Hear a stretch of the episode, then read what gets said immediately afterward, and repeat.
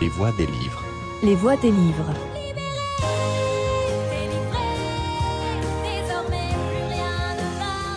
Les voix des livres. Suara Suara Buku. de, de répondre présent. Euh, donc bah, bah, voilà, avec Florine, on a l'honneur d'aujourd'hui, on va vous présenter notre scène science-fiction et création avec un très beau programme euh, tout au long de la journée, avec euh, des artistes, des auteurs, des musicologues et plein de, plein de surprises. Et on va peut-être, euh, je te laisse peut-être introduire Laurent Hoffman, qui est... Oui, euh, bah alors, euh, Laurent euh, vient nous parler de, de son livre qui retrace les dessous de la création sur les obstacles rencontrés par George Lucas pour son premier film Star Wars. Et donc, ton ouvrage s'appelle Les obstacles, pardon, Les guerres de Lucas. Les guerres de Lucas. Il est là. Voilà. Voilà. Donc il va sortir le 4 octobre, c'est ça? Parfait. Et ben c'est parti Laurent, je vais te demander de, de venir. Donc voilà, on a qui derrière nous? Georges Lucas? Merci. Bonjour. Voilà, donc Laurent, donc ici nous sommes en Tunisie, mars 76 je crois. Absolument, en Tunisie, et euh, on retrouve un Georges Lucas qui est en plein désarroi. Euh, c'est l'image de la couverture, on peut voir euh, deux soleils. Euh, c'est un petit clin d'œil évidemment euh, euh, à cette fameuse scène du, premier film où l'on voit deux soleils, une image qui a marqué les gens à l'époque. Et, donc c'est ce mélange entre réalité et fiction. Georges Lucas est face à son avenir, face à son futur, et, tout va mal pour lui à ce moment-là. Tout à fait. Et moi j'adore dans cette image-là, c'est ça, c'est qu'on a l'image latente, l'image de la post-production du second soleil. Mais Lucas est là, il peut le contempler. Euh, je vais peut-être vous demander une télécommande sur scène pour euh, pouvoir faire avancer le, PowerPoint, s'il vous plaît. Euh, donc, on va peut-être parler de ton parcours. Toi, tu avais Georges Lucas, c'est pas la première personne de, la sphère, on va dire pop culture, que tu as, documenté. Tu avais commencé avec Michael Jackson il y a très longtemps. Oui, j'étais un grand fan de Michael Jackson quand, j'étais adolescent et, j'ai commencé par un fan comme Michael Jackson alors que j'étais adolescent et, euh, et de fil en aiguille euh, avec, euh, avec un copain fan on a créé un magazine sur Michael Jackson qu'on a sorti chez les marchands de journaux. Et finalement Michael Jackson l'a vu et nous a invités à le rencontrer. Et on a travaillé après pour Michael Jackson pendant, pendant des années. Et, ça a été donc une entrée dans, le, showbiz et un peu l'univers du divertissement, l'ent- l'entertainment américain à travers Michael Jackson. Et euh, par la suite, euh, plein d'autres projets, euh, notamment autour de George Lucas. Voilà, tout à fait. Après la petite connexion, bien sûr, entre George Lucas et. Enfin, entre Michael Jackson et George Lucas, ça a été Capitaine EO, produit par Coppola, qui a été le film à produit en termes de coût de production, le Capitaine EO le plus élevé du monde, tandis que American Graffiti a été le film, je crois, la minute qui a eu le, qui est le plus tôt euh, rapport argent gagné à la minute. Très important chez Oui, Lucas. oui Captain EO, donc le fameux film en trois dimensions diffusé dans les parcs d'attractions euh, Disneyland euh, et qui a euh, rassemblé Michael Jackson et George Lucas et qui avait effectivement le coût à la minute le plus élevé, qui était un, 1 million de dollars à la minute en, en 86. Voilà, et c'est bien avec ces économies d'échelle, enfin, ces histoires d'échelle économique, ça nous replace peut-être tout simplement en 73, 74. On va peut-être commencer une petite exploration visuelle de la, BD en, avant-première. Et ben là, on en est où? On est avec tout simplement les inspirations de Lucas. Voilà, donc ce roman graphique qui s'appelle euh, Les guerres de Lucas et que dont j'ai signé le scénario euh, sur un, dessin de Renaud Roche, euh, explore toute la création de Star Wars et, la personnalité de George Lucas, la trajectoire en fait extraordinaire de, cet homme. On, l'a conçu un peu comme un biopic, c'est-à-dire que c'est, vraiment l'histoire de, sa vie jusqu'à la fin du premier Star Wars, de son enfance jusqu'à la création du film. Et euh, pour ceux qui, qui la connaissent un petit peu, c'est une histoire incroyable, mais quand on rentre dedans et qu'on voit euh, le parcours extraordinaire de, de George Lucas, c'est c'est vraiment un sujet de film. Ouais, et moi, ce que j'ai adoré, c'est que dans cet ouvrage, on a aussi bien à la fois, on va parler des inspirations, de l'aspect un petit peu juridique, négociation de contrat, organisation euh, du film, production, comme un petit peu sur la planche droite, on va parler d'American Graffiti, euh, de Coppola, de comment ont été euh, euh, certains contrats. Donc on va balayer un spectre assez large qui est très intéressant. On va revenir bah, par exemple aussi sur les premières versions de Star Wars que George Lucas avait dans, sa tête, comme on peut le voir un petit peu sur la, la page de gauche ou ce qui aurait pu exister. Et alors peut-être on peut se poser la question, l'enjeu, comment on fait pour s'attaquer à Star Wars 45, bientôt 50 ans après pour le documenter? Bah oui, même 50 ans, parce que 1973, premier brouillon de Star Wars avec le journal des, des.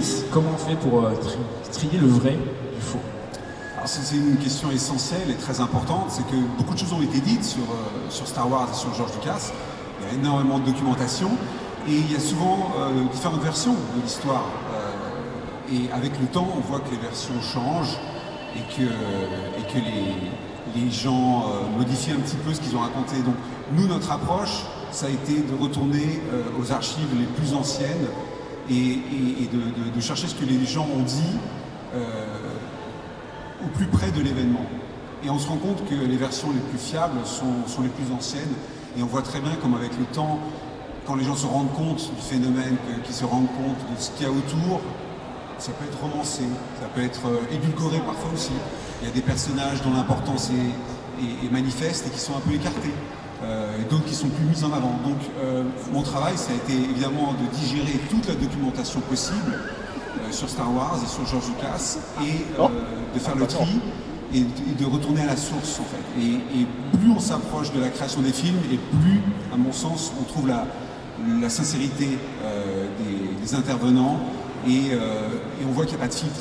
Tout à fait, ouais. Et c'est vrai que cette histoire, il y a des personnes un petit peu oubliées de Star Wars. J'y pense, hein, je la cite parce que là, on voit le sable laser, le blaster E11, euh, e le pistolet Han Solo euh, de, bah, de, Roger Christian, qui s'est occupé aussi de décorer tout l'intérieur du Faucon Millennium, qui a dressé les, décors en Tunisie. Et c'est quelqu'un, ils avaient un petit peu oublié, si je dis pas de bêtises, ses, interviews, et c'est ressorti un peu que, récemment. Et c'est quelqu'un d'extrêmement généreux, qui a fait aussi un très bon livre sur la saga. Et il y a des choses comme ça qui peuvent ressortir 40, 45 ans après, et c'est... Euh, bien aussi d'avoir ce rôle de passeur, je trouve, avec ce livre euh, qui va marquer. Et là, on, le voit aussi hein, avec notre petit euh, Kenny Baker. on voit, bah, vous connaissez probablement les problématiques aussi dans le désert avec CSPO. Le, tournage était très dur.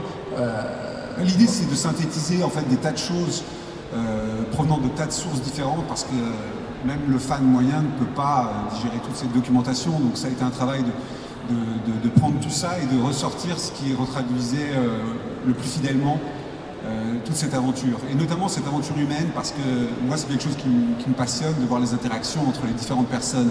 Et, avec le temps, avec le travail de la machine d'attaché de presse, on va lisser tout et on va enlever un peu des aspérités. Mais pourtant, ce qui est intéressant dans la création, c'est le conflit qu'il y a entre, entre tous ces personnages. Il y a énormément de gens qui ont apporté quelque chose, mais ça s'est pas toujours fait dans la douceur. Et, euh, par exemple, quand on voit que Anthony Daniels, qui joue donc euh, le rôle de C3PO, et Kenny Baker, qui joue le rôle de R2D2, ne s'entendaient pas du tout. Et, euh, c'est intéressant de revenir là-dessus en clin d'œil. Et, il y a eu d'autres clashs entre, entre de nombreuses personnes moi, c'est quelque chose qui m'intéresse de, voir ces deux Tout à fait, ouais. Et je trouve que c'est vrai que moi, dis souvent l'histoire des tournages de Star Wars est essentielle à comprendre pour voir comment on faisait les films avant, parce que maintenant, mon point de vue, c'est personnel. C'est devenu des marathons, c'est extrêmement physique, il faut gérer les exécutives, euh, l'ère digitale euh, et pas mal de pas mal d'autres pressions.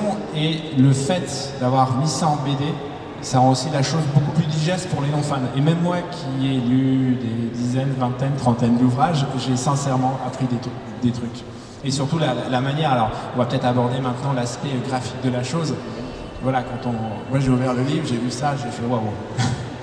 voilà, oui, le, livre est, dessiné par Renaud Roche, qui est un, qui, est un, grand artiste hein, qui travaille euh, pour, pour, des studios de cinéma et qui est un passionné de, de Star Wars et, qui a un, trait euh, très expressif et, euh, qui il a le sens du mouvement. Euh, on peut le voir là sur ce dessin, c'est assez spectaculaire. C'est donc la scène du, fameux crash que, Georges Lucas a, subi et qui a failli mettre un terme à sa vie. Et, c'est un accident épouvantable.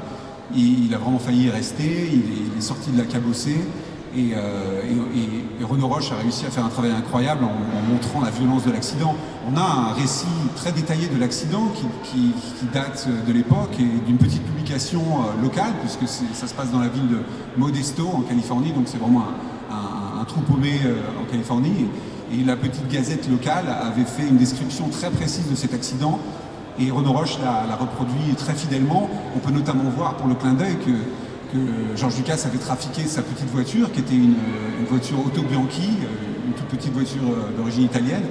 Et euh, il l'avait customisé, donc il avait enlevé le toit, il avait mis un arceau de sécurité derrière, son siège. Il avait également changé la ceinture de sécurité de, sa voiture, qui était une ceinture traditionnelle, et il l'avait remplacée par une ceinture ventrale comme sur les avions ou les voitures de course. Et c'est grâce à ce, changement qu'il a survécu, parce que la ceinture n'était pas bien fixée et elle a cédé sous choc, ce qui a permis d'être éjecté de la voiture et de ne pas s'écraser dans, l'arbre. Donc il, doit sa vie à ce petit détail. Tout à fait, ce- cette histoire de ceinture qui fait peut-être. euh, c'est peut-être à cause de ça qu'on est ici, là, et que le festival peut-être s'appelle Stars Up, en partie. Euh, moi, voilà, j'ai adoré aussi, là, on, voit hein, les planches sont certaines en noir et blanc, et je me suis posé la question, mais pourquoi? Et en fait, à chaque fois qu'il y a des touches de couleur, ça rend ça encore beaucoup plus euh, expressif et, percutant. C'est vraiment une approche visuelle qui m'a surpris au premier abord, mais au final, qui est au, final très pertinent. Parce qu'il y a aussi pas mal de choses qu'on connaît, et le fait de les mettre en noir et blanc, bah, c'est peut-être une histoire de dire, ok, vous connaissez peut-être ça, mais avez-vous vu ça, ça? Euh, Il y a une manière aussi de, diriger l'œil et le, regard qui est extrêmement euh, intéressante. Peut-être on va passer sur voilà mes, mes planches préférées. On avait pu, pu échanger avant, donc bien évidemment Star Wars c'est aussi la musique. Euh, et cette collaboration un petit peu, voilà, je- le fait d'avoir amené Williams, on pourra en parler des heures, on a des gens très compétents qui viendront sur scène après. Euh, bien également, peut-être un mot sur la, Oui. la relation. euh, C'est c'est pas facile évidemment de retranscrire la force de, de la musique euh, en bande dessinée, mais Renaud Roche a, a- a- a une approche très intéressante où il a, bon, il y a, une montée hein, dans cette scène où, Georges Lucas va découvrir euh, enfin la musique parce qu'il n'a jamais pu l'entendre euh, dans sa version finale. Il a eu des extraits au piano, mais il, se rend à Londres pour découvrir euh, pour la première fois lors de l'enregistrement cette fameuse musique sur laquelle il compte tant parce que l'enjeu est énorme et, il va prendre ça en pleine figure et Ron Roche a, eu énormément de talent pour, retranscrire la force de, Et ce que j'aime bien dans cette double page, par exemple, c'est que juste avec les couleurs, ça va guider nos yeux. En fait, on va partir un petit peu des, des trophées de Lucas, de, de Williams. Absolument. On est chez Williams, ça va. Et d'ailleurs, William, Williams a été énormément nommé ou nominé, je sais plus comment on dit, et au final a eu assez peu de, de récompenses par rapport au nombre de nominations. Et après, on va passer sur les notes de musique qui sont verticales, tout comme les trophées en haut. Et après, ça va nous amener en droite, en fait, en bas à droite, vers cette petite euh, baguette qui va nous emmener ici. Voilà. Et là, je pense que beaucoup d'entre vous ont quelque chose qui arrive dans les oreilles. Et là, on est dans, le studio avec lui et effectivement, euh, ça décoiffe. Et, euh, et on voit à la, à la- la toute dernière case que le, té- le téléphone sonne chez Steven Spielberg parce que Lucas est en studio et il est tellement euh, bouleversé par ce qu'il entend que son premier réflexe, c'est d'appeler la personne qui pourra comprendre euh, ce qui se passe. Donc il appelle Spielberg euh, et il va lui faire écouter euh, toute la séance d'enregistrement en tendant le téléphone pour lui, pour lui montrer à quel point c'est extraordinaire. Et Spielberg peut comprendre. Tout à fait. Et, du coup, on, voit bien un petit peu avec cette progression là sur, euh, sur quatre pages, la pertinence. Là, on a très peu de couleurs, on installe quelque chose et là, on envoie.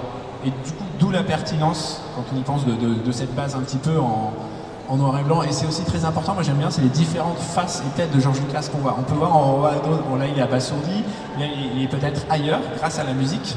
Euh, et voilà, moi j'aime bien aussi la manière dont ont été traitées les, les expressions dans le, euh, dans l'ouvrage. Donc c'est, euh, c'est, je trouve, un des gros points forts. Combien de temps ça a pris de se documenter?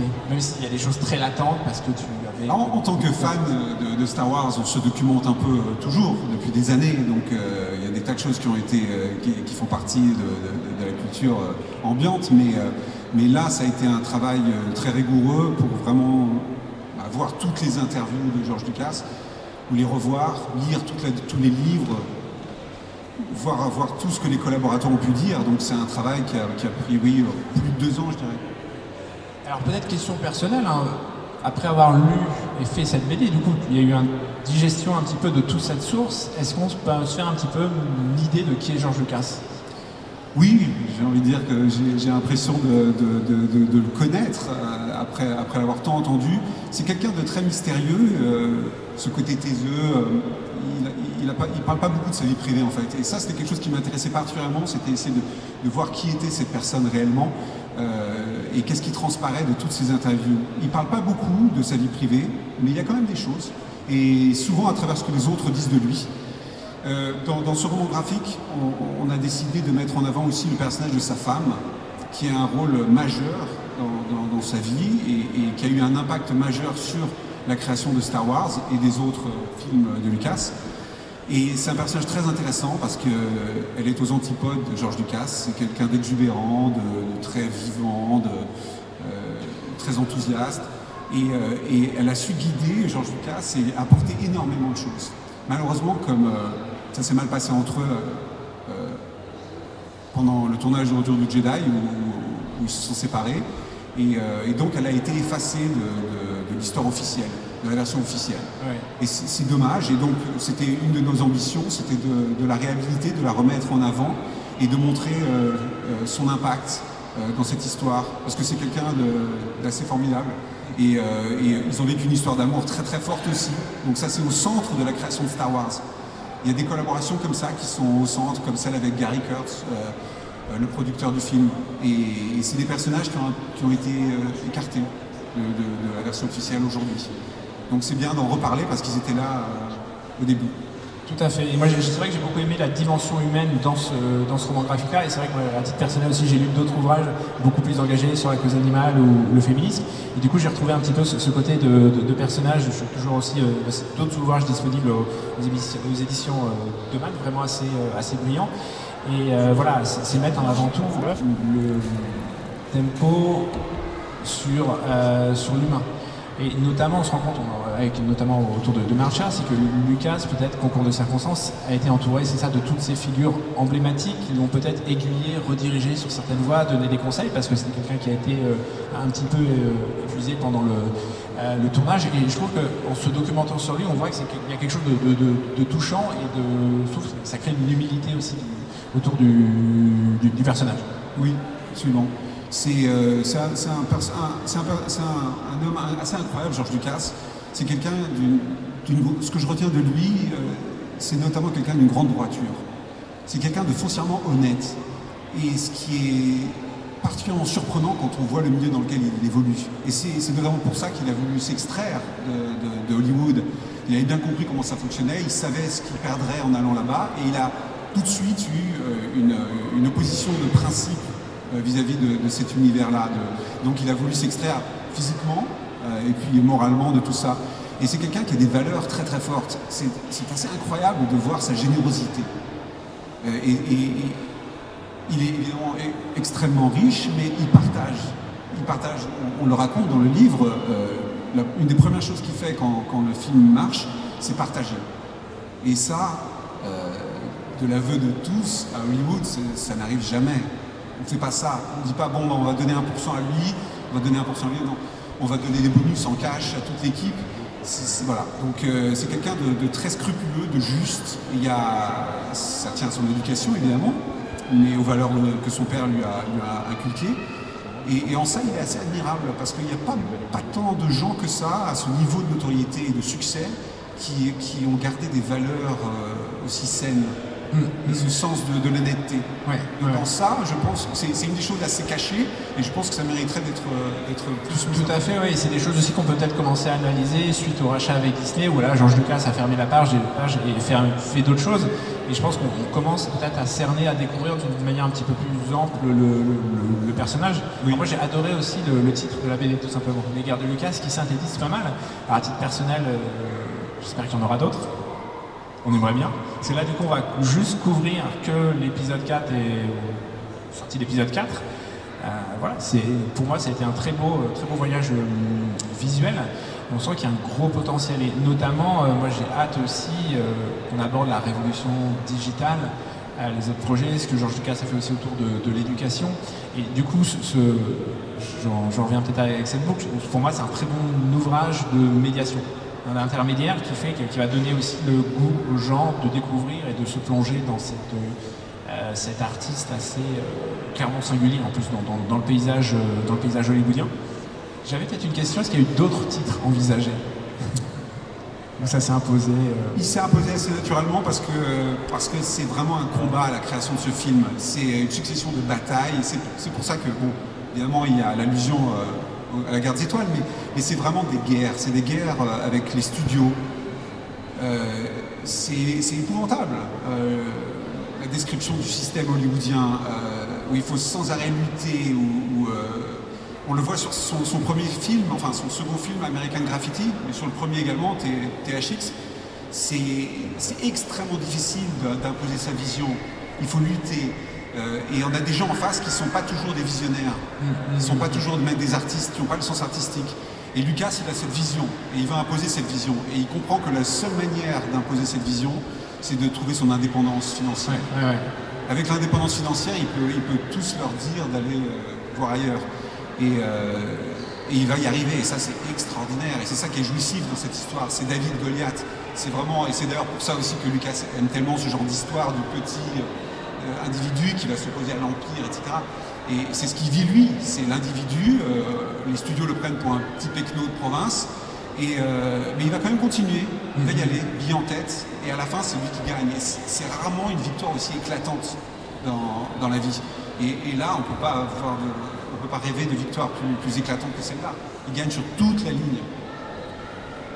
Donc ça, c'est pour ça que c'est un scénario, c'est un scénario formidable pour une, pour un biopic, parce que parce qu'il y a rarement dans la réalité des histoires aussi parfaites.